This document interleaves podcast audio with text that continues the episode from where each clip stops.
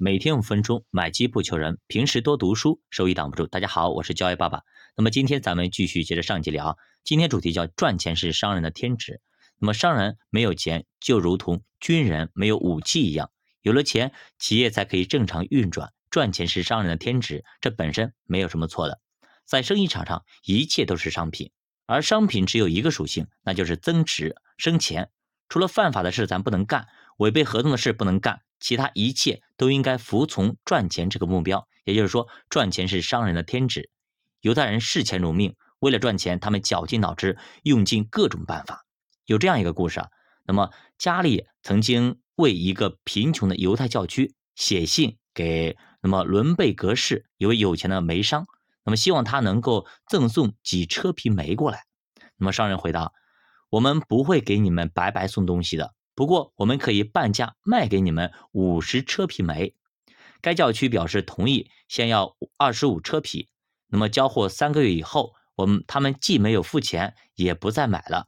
不久，煤商寄出一封措辞强硬的一个催款书。没几天，他们收到了加利利的回信。他说：“您的催款书我们无法理解。你答应卖给我们五十车皮煤，减掉一半。”二十五车皮煤正好等于您减去的钱，那么这二十五车皮煤我们要了，那二十五车皮煤我们不要了。煤商愤怒不已，但又无可奈何。他在高呼上当的同时，又不得不佩服家里的聪明。这就是犹太人的赚钱高招。犹太人在进行商业操作的时候，对于所借助的东西也从来没有什么顾忌，只要有利可图，可以赚钱。而且不违背法律，就怎么好用怎么来，完全不考虑哎这个过程，这就是犹太商人的一个智慧的高超之处啊！这是个笑话，但是我们可以从中看到一些东西。那么让钱生出更多的钱是他们的目的，巨额财产存放在银行，相传三代钱就会缩水。你想借助银行存款求得利息，是不太可能获得更大回报的。那么前面提到过，犹太人不信任银行存款。只看重现金，但犹太人支配世界的经济金融生活，主要是通过银行系统来实现的。产业革命时期，犹太人的致富也是凭借他的资本，在英法意乃至全欧都普及了。那么普及了银行，而且利用七十八比二十二法则赚取借贷的利润差，获得大量的财富。他们经营银行，而自己并不把财产存到银行。那么咱们都知道啊，把钱存入银行是可以产生利息的，实现增值的。而现金在手里却只是现金，没有产生什么利息，对不对？呃，这样看来呢，银行存款哎比手里拿着现金会更有吸引力。那么为什么犹太人却宁可守着一堆钞票，而不愿意把它放在银行让它繁殖呢？那么原因就是啊，犹太人太精明了，他们早已算完这笔账。银行存款的确可以获得一大笔利息，但是物价在存款期间是不断上涨的，货币会贬值的。尤其是存款人死亡的时候，必须向国家缴纳继承税，是一大笔。所以巨额财产存放在银行，相传三代将会归零，这就是税法上的原则。所以现在为什么那么多人不不放银行，会买很多保险呢？对吧？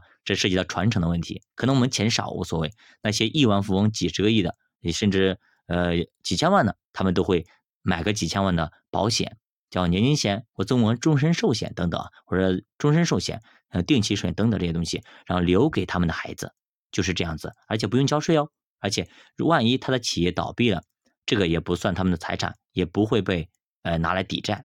好的，那么扯远了，我们先回到书里啊，说。现金确实不增值，但是物价上涨对它影响哎也不大，而且最关键的手持现金呢，避免了在银行的存款登记，在财产继承的时候不需要向国家来缴很多的一些税，而且美国税收交的很贵很贵的很多的。那么现金和银行存款相比之下，当然是现金可靠，哎既不活利也不亏损，因为对犹太人来说，不减少正是不亏损最起码的做法。你想要借助银行存款求的利息，是不太可能获得利润的。那么今天的犹太人在世界金融的经济方面拥有无比的一个实力，这是长久以来他们本着商人的身份生存下来的结果。犹太民族是灾难性的民族，那么他们的处境艰辛，而且非常危难。但他们摆脱这种危难处境，走进世界金融的王国，最后甚至登上了国王的宝座。凭借的是犹太商人的一招，叫做高利贷。哎，高利贷这个带引号的，是一种经营简单、绝对赚钱的职业，一般具有很高的利润。那么犹太人是怎么样从一个居无定所的流浪汉，摇身一变变成腰缠万贯的大款呢？对吧？这还是归功于犹太人创业的一个历史啊。犹太人在特定的历史环境下，必须要寻找一种平衡的支点，那就是利用金钱来抵制这种歧视。为了获得更多的金钱，犹太人的眼光就瞄准了高利贷。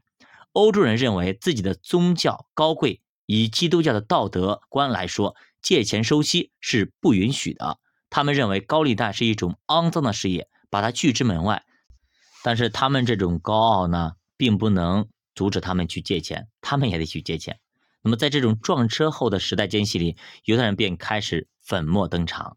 而对犹太人来说，金钱没有肮脏和洁净之分，只要是金钱，不管你是从妓院里、公司、餐厅里挣的，还是做苦力赚的，只要一到你手里，就变成了你的利润。那么它的价值并不分大小。欧洲人认为啊，高利贷是一种肮脏的职业，但是在犹太人看来，通过高利贷赚取的钱，呃，和通过其他方式赚取的钱是一样的。可以和其他方式赚取的钱是一样，可以买到自己需要的物品。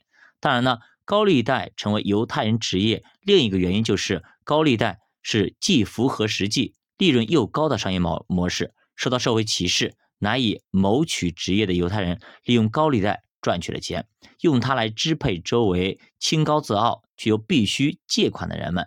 那么既获得了利润，也找到了利心理的平衡。下面一个例子就是一个美国国籍的犹太士兵利用高利贷在军队获取暴利、支配军人的事实。那么这个犹太士兵叫威金逊，是朝鲜战争时期美国联军的军士，那么军阶并不高。由于他是犹太人啊，经常遭到周围美国士兵的歧视，但是他对此似乎并不在意。他对同事们发放高利贷，那么每次到了发烟日，他就毫不客气的把借出的钱全部收回来。如果没有现款，那么可以用物资来抵押，然后把这些物资同价然后转卖出去，获得大把大把的钞票。这个时候，平日那些对威金逊不屑一顾，甚至有些侮辱的那些高利贷的职业美国大兵们，不得不对他的钞票低下了头。呃，在这里说明一下，美国当时的那个情景下，放高炮是放高利贷，它是不违法的，法律允许的。那么当时。美国军事一日的补贴大概是十万美元，可是威金逊却有价值七十万美元的高级轿车两辆。那么还有一些待遇呢，就是连军官也没有的一些漂亮小姐姐的陪伴啊，住在一些大园区、大森林附近，住的豪华的那个宾馆啦，豪华的院宅院。每当假日呢，会带着爱人去乘车兜风，去欣赏名胜。他虽然只是一个中士，但所过的生活却是高层将领的豪华生活。不过，犹太人要是光靠个人的借贷关系，它的影响也是极为有限的。因此，聪明的犹太人绝不会受个人借贷关系的束缚，而去蒙受不必要的损失。随着时代的发展，产业革命的成功，让工业家们为资本捉襟见肘。这个时候，已经拥有巨大财富的犹太人抓住了这个机会，才大显神通，投资一些金融，取得了在金融领域大力发展的一个良机。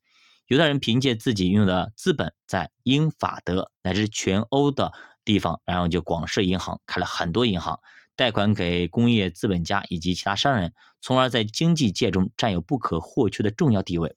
犹太人就是这样以高利贷为起点，以金钱作为资本，把自己的利益延伸到了世界各地，在金融界出尽了风头。那这个高利贷这个事情，其实就是他们的第一桶金啊。每个人都有自己的第一桶金，说过资本家的第一桶金可能都是沾着鲜血的，大概就是这个意思啊。那么那个时候可能高利贷还是不犯法的，所以说慢慢的他就开始去给银行，那么开银行，开银行这些放贷，对吧？这个就不属于高利贷了，对吧？还有就比如说曾经我们浙江很多的一些小银行，曾经前身也是放高炮的，对吧？现在那么就开始做银行，就是这样子，所以可能就是每个人可能发迹的点不一样。那么，比如说王健林说啊，先定个小目标，挣他一个亿，祸害了多少年轻人，对不对？人家一百万可能都挣不来，还挣个一个亿呢。所以说，我们很多时候那些名人啊说的话，我们听听就算了啊。真的我们能够伸手能够够到的那些东西。好的，那么今天节目就到这里，我们下期再见。